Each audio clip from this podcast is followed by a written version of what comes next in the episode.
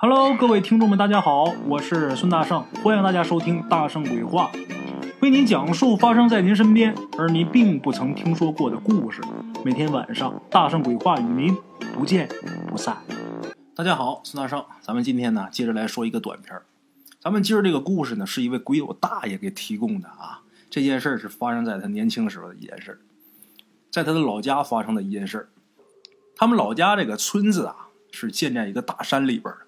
那地方山清水秀，鸟语花香，得说是一个好地方。让村里人觉得长脸的事呢，是在清朝的时候，他们这个村出过一个三品大员，哎，三品大官那就了不起了。之后呢，这个村子陆陆续续的，呃，还出现过一批芝麻小官，官都不大，最大就是那个三品。哎，这个先人们呐。甭管说做官走多远，哪怕是远在千里，等到老了之后，都讲究一个衣锦还乡、光宗耀祖，都要落叶归根，回到这个村子里边。回来之后，在这再生活几年，人做骨之后，直接就埋在这个地方。这个村子里边啊，葬着先人的那片古坟呢，至今还都在呢，后人也都去上供，也都去祭拜。每逢这个清明节前后啊，这村里边啊总是很热闹，坟包上都插满鲜花，墓碑前面啊堆满了香蜡贡品。正因为有这片古坟，很多年前这个村子得了一个挺不雅的名字，什么呢？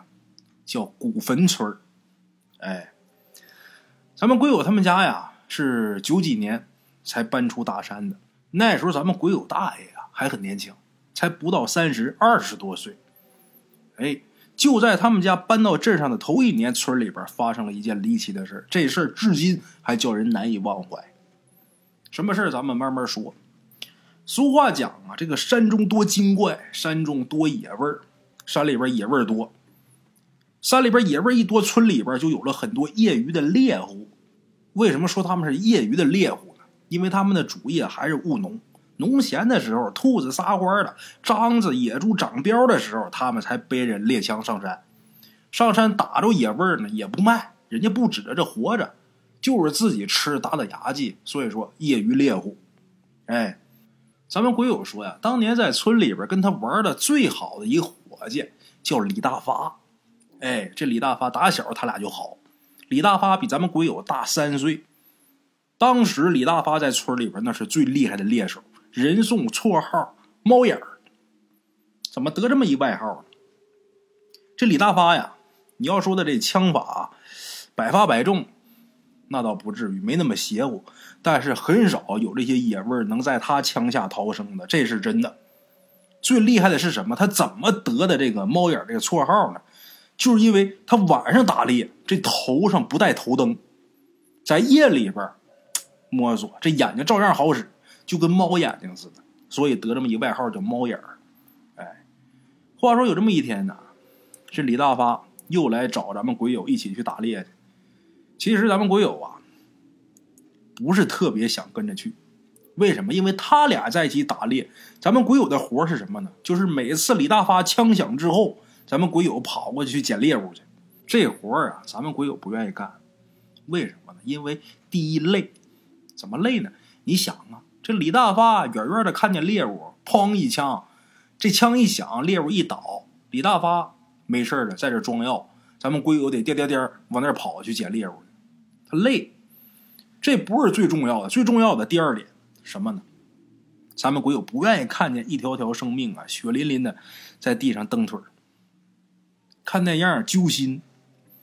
但是呢，咱前面也说了，咱们鬼友跟李大发俩人好。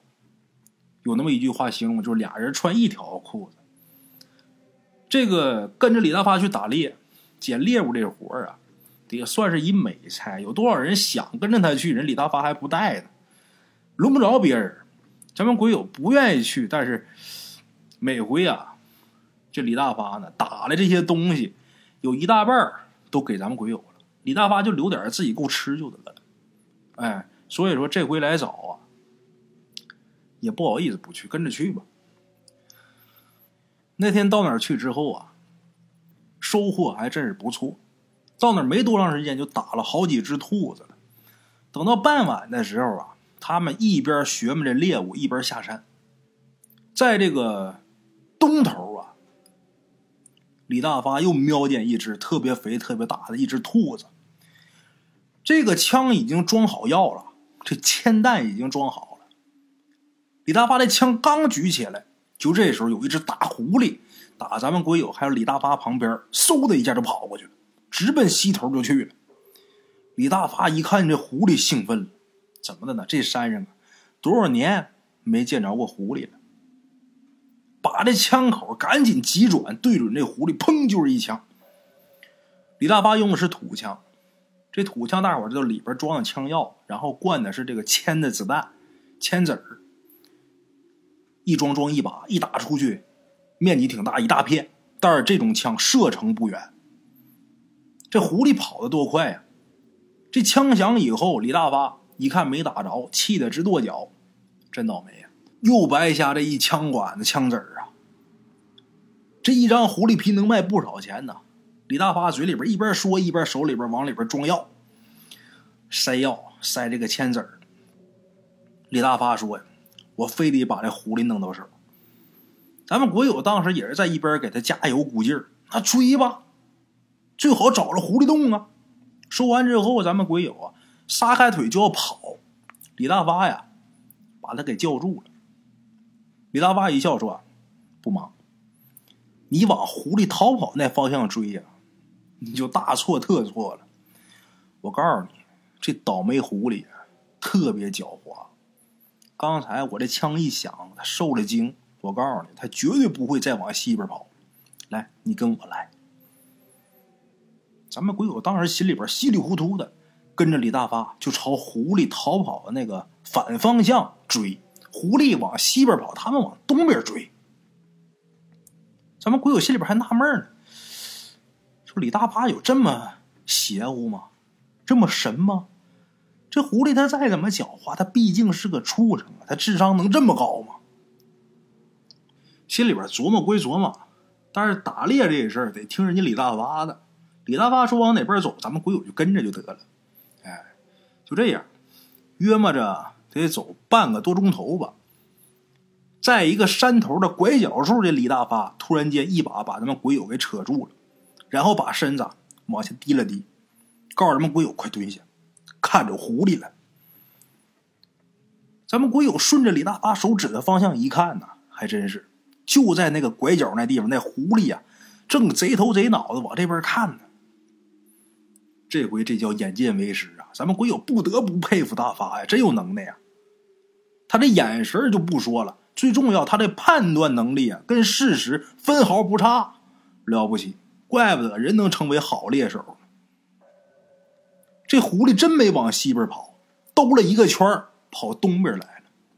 如果说当时没有摸准这个狐狸的习性，这会儿的话，肯定还是跑冤枉路呢。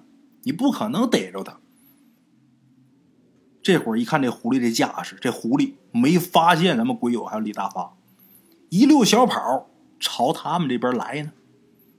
李大发这会儿眼睛里边都冒红血丝了，咱们鬼友也跟着兴奋呐，屏住呼吸，一点动静不敢出，就等这狐狸跑进射程。这会儿枪早就已经装好了。这狐狸进了射程范围之内，李大发左手托枪，右手扣扳机，那动作简直就是一气呵成，一瞬间，砰！枪响之下，这狐狸啊，在地上翻了几个滚不动弹了。打中了呀！李大发兴奋呐，举着枪啊，扯着这个嗓门喊：“他打中了！”咱们鬼友随手啊，就捡了一根树杈，他的工作是负责过去捡猎物啊。捡了个树杈，慢慢朝狐狸那边靠。为什么？他为什么捡一树杈？你看他平时捡兔子，他不害怕，但是这狐狸啊，咱说这是个大家伙，怎么也得防着点。万一要是没死透，这狐狸成冷给他来一口，那受了受不了啊。倒是不能丢了命，那咬一口疼也犯不上。拿一个树杈子，慢慢往跟前靠，等靠近了。举着这树杈子捅这狐狸，咱们鬼友万万没想到，这一捅，把他吓得把这树杈一扔，掉头就跑。怎么的？他拿树杈一捅这狐狸，这狐狸砰冷蹦起来了，还没等咱们鬼友反应过来呢，狐狸跑了，嗖的就跑了，把咱们鬼友给吓一跳。他这边惊魂未定啊，大发呀，在刚才狐狸打滚那地方仔细在那看，自己嘟囔：“奇了怪了，刚才明明打中了呀，怎么一点血没有？”这会儿眼看着啊，这天儿啊，慢慢就黑了。李大发呢，坚持啊，要接着追狐狸。他俩呢，就又顺着这狐狸跑的方向啊，往前追了一段。可是没多长时间呢，俩人又不得不停下了。为什么？因为前面不远的地方，就是村里边的古坟地。咱们前面提到的那片古坟。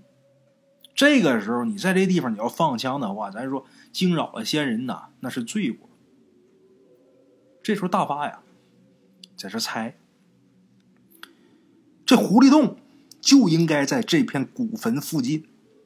哎，得了，今天先这样，先回家，明天咱再来。回家以后，大发就开始着手准备擦枪、灌火药、做这个铅弹。这回这铅弹做那分量啊，是平时的好几倍。比方这枪杀平时带一斤，这回得带三斤，带五斤。哎，次日天明，李大发就跑到咱们鬼友他们家来找他，一起俩人去找那狐狸洞去。咱们鬼友跟着去，在没找到这狐狸洞之前，路过古坟地的时候，李大发这脸呢都紫了。咱们鬼友没明白，问你怎么了？李大发告诉咱们鬼友：“快回村去喊人，赶紧去，咱村古坟让人给挖了。”鬼友这时候往古坟地那边仔细一看，还真是那么回事这坟包上全都是一个一个大洞，坟包上都是洞。这洞里边有什么？咱们鬼友没敢往里边看，赶紧回去找人。没一会儿，乡亲们都来了，拿着铁叉子，拿着柴刀，一个个全都来了。自己家先人都埋这儿啊。一个个来这之后啊，都特别害怕，跪地上磕头啊。有那么一句话叫“人多势众”，这会儿咱们鬼友啊，才敢过去看看究竟。这片古坟地那个景象啊，简直就是惨不忍睹，几乎所有坟包都被挖了，那墓碑横七竖八的，躺可地呀，甚至说有的这个坟里边啊，那棺材都露出来半截。乡亲们一个个气坏了，太猖狂了，非得把这人找出来，让他给咱们老祖宗陪葬啊！一个个气的眼睛都瞪出血了。但是这会儿啊，甭管你怎么气，最首要的任务是赶紧把这个坟包给重新还原呐，得让先人安生啊！你再怎么气那是后话，逮着人你怎么把他抽筋扒骨那是后事现在干这个事儿最关键。他说这个坟你也不能说拿个锹你就给填上就完了，这种事儿也得找人给看，也不是随便干就行的。幸好村里边啊有这么一个人，这人呢年轻的时候就给人寻龙点穴，一地脉先生。那年多大岁数呢？八十有三，老爷子岁数大了，那寻龙点穴那活早就不干了，体格不行了，踩不了脉了，走不动了呀，早就金盆洗手不干了。但是。自己村里的事，何况这片坟地里边也有他的先人，所以这老先生还是义不容辞来了。来了之后，老先生拿着罗盘呐，在这个坟地转悠一圈，转悠转悠。这老先生啊，突然在一个地方停下来，把这罗盘也撂下来，皱着眉头盯着看。看了一会儿，老先生说：“呀，不对，这事儿不是人为的。”这话一出来，大伙都愣了呀。老先生接着说：“如果要是人为的话，他得有目的呀。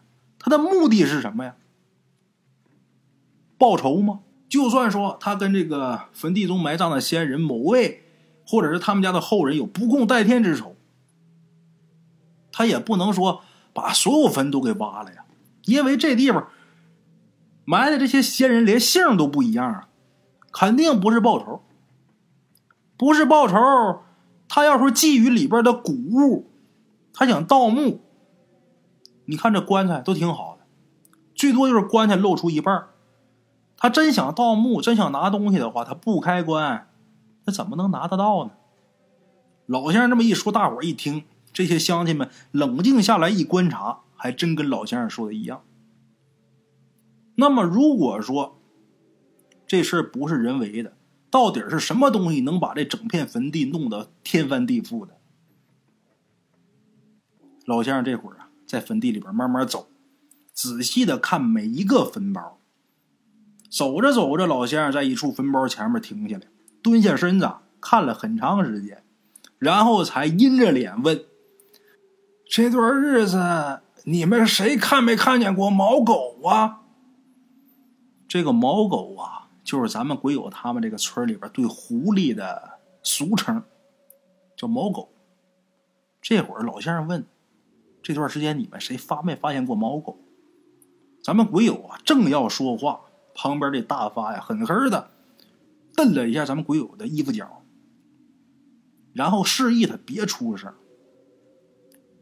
乡亲们都说没见过呀，咱们鬼友还纳闷呢，老先生为什么问这个呀？哎呀，除非我老眼昏花，我看错了，不能错，这肯定是毛狗干的，而且呀。还是一个不好对付的毛狗啊！刚才我在这墓碑旁边啊，看见他那毛了。一般的毛狗啊，不会轻易害人。如果我没猜错的话呀，肯定是有人呢想要他的命，所以他才使出这最狠毒的招啊，来挖人祖坟呐！哎呀，打这以后啊。恐怕这村里边没好日子过了。老先生在这说，听得乡亲们浑身起鸡皮疙瘩呀。有个人就问：“不好对付是什么意思啊？是不是这毛狗成精了呀？”这时候老先生乐了：“哼，你说呢？虽然说大伙儿啊。”没领教过这狐狸精的厉害，但是呢，一听说狐狸精，再一联想各种传说，都觉着害怕，莫名其妙的害怕，七嘴八舌的就问呐：“那现在怎么办呢？”这会儿啊，老先生说：“哎，怎么办？凡事没有绝对，也许这毛狗啊，就此也就罢手了，也说不定。”反正你们记住啊，不怕意外，就怕万一。万一要是碰着毛狗啊、黄鼠狼的这类野物啊，别起害他的心啊，都记住了。老先生就叮嘱这么一番话，也没再说别的。就这样，之后在老先生的主持下，乡亲们呢，把这些个先人的坟呐，又重新给修好了。修好之后，一个一个的怀揣着惴惴不安的心回家了。大发跟咱们鬼友在最后走，鬼友这会儿心有余悸，小声呢就问大发：“这怎么办呢？说不定真是那狐狸干的呀！”鬼友这边话音未落，大发就切，这话你也信啊？你白跟我听那么多枪响了呀！哎呀，别的路数我没有啊，打猎我在行。我不怕告诉你，刚才我仔细观察过了，那狐狸洞就在坟包附近。你等着，今天晚上我就把它收拾了。这狐狸成精了是吧？成精了好啊，它这皮我也不卖了，我把它打完之后，这皮扒下来，我做个坎肩穿，我暖和暖和。大发不在意这个事儿。俩人回到家，等到傍晚的时候，大发又来找咱们鬼友。让咱们鬼友跟他一起去，咱们鬼友啊，这一次说什么也不愿意跟他去了。白天呢，看着那事儿，他挺害怕的。大发一看，实在是说不动，他还挺生气的，气呼呼的，自己上路了，朝着古坟地就去了。等到了晚上，咱们鬼友就听村里边啊，特别闹腾，闹得哄哄的。出去一问，才知道原来大发出事了。出什么事了？很简单。打猎的时候不知道怎么弄的，这枪管炸了，满枪管的火药铅子在他面前炸开了。大发的脸上、胸前都跟筛子眼儿似的，幸好没伤着要害。邻村呢也有晚上打猎的人发现大发了，轮流把他给背回来。乡里边赤脚医生来了，来给诊治。这赤脚医生技术还可以，好在大发伤的呀，也不是特别严重，没有打中要害。这大发算是捡回一条命。大发出了意外，咱们鬼友得去看去，俩人最好把家里边两只老母鸡啊全给绑了，拎去看大发去。到那儿之后，他就发现大发这个神色呆滞，就跟以前那大发呀完全不一样。以前大发大大咧咧的，这会儿啊，这人特别呆。咱们鬼友进去看他的时候，这屋里边就他跟大发俩人。剩他俩人的时候，大发呀，抽的抽的哭了。然后大发说：“吓死我了！那天晚上我看着那只狐狸了。”咱们鬼友就问说：“那你这枪怎么还能走火呢？”大发说：“不是走火啊，枪管炸了，我也不知道怎么回事啊。”我那药和铅弹跟平时装的是一样的呀。那天晚上我刚瞄准那狐狸，那狐狸突然回头朝我笑了几声，就跟人笑的一模一样。我一开枪，他妈就炸了。咱们鬼友这时候一听啊，听得浑身都直打冷战，也不敢往下听了，找了个借口说点别的，然后啊，匆匆告辞。回家之后没过两天，这村里边就都开始传传什么，大发精神失常了，动不动就哭，哭完又笑。咱们鬼友也去证实了一下，这消息一点都不假，李大发疯了。那么说，咱们今天这故事是不是到这就结束了呢？是不是大圣就是讲了一个扛枪打猎、杀生太多，最后遭了一个报应的这么一个事儿呢？不是。后边还有，这大发得病不长时间以后，这村里边就开始倒霉了。在一夜之间，这村里边乡亲们养的鸡鸭鹅全都被咬破喉咙放了血。这可不是。来偷你鸡鸭鹅吃，就来祸害你。把脖子的喉管咬开，血放了了，他跑了，他还不吃，就是。祸害你。就一夜之间，之后有那么一天，一夜之间，好几家屋顶的瓦片不知道被什么东西全给掀去一大半更让人火冒三丈的是，村里边还有小孩被咬，伤口全都在脖子。好歹这个小孩啊，跟鸡鸭鹅不一样，他扛咬，小孩没伤着性命。问这些孩子们被什么咬的，都说被一个。长着尖尖的嘴巴的动物咬的，有点像狗。那不用说呀，狐狸呀。这畜生这么嚣张，把村里那地脉先生给激怒了，把那老先生给惹怒了。这老先生终于是出马了。之前他咬鸡，他掀瓦，老先生都没吱声。他咬孩子，老先生可坐不住了，当着大伙的面告诉大伙他有办法治了这个祸害。之前不出手，那是因为上天有好生之德。老先生料定肯定是村里人呐惹过这个狐狸。本来呢，想让这个狐狸出出气，然后扯平了就了事了。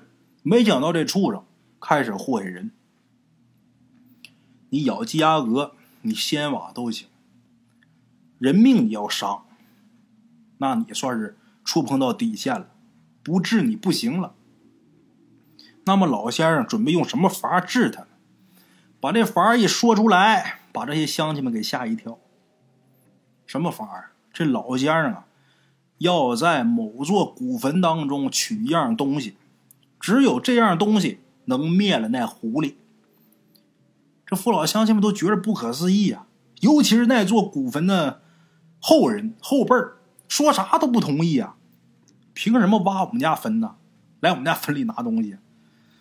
老先生没办法，把这个事儿的原委跟大伙说了。为什么要挖坟？那天那古坟呐遭毁坏的时候，老先生啊过去看完以后，心里边就猜了个八九不离十。